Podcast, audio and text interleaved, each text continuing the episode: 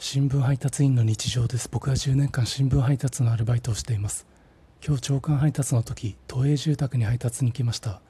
午前3時40分頃だったんですけど配達した家の台所の窓が少し開いていて中からおばあさんが「お疲れ様です」と声をかけてくれました。おばあさんは早めの朝ごはんを作っていてグラタンみたいな匂いがしました。めちゃめちゃいい匂いでした。ピンポンを押して事情を説明したら振る舞ってくれたりしないですかね？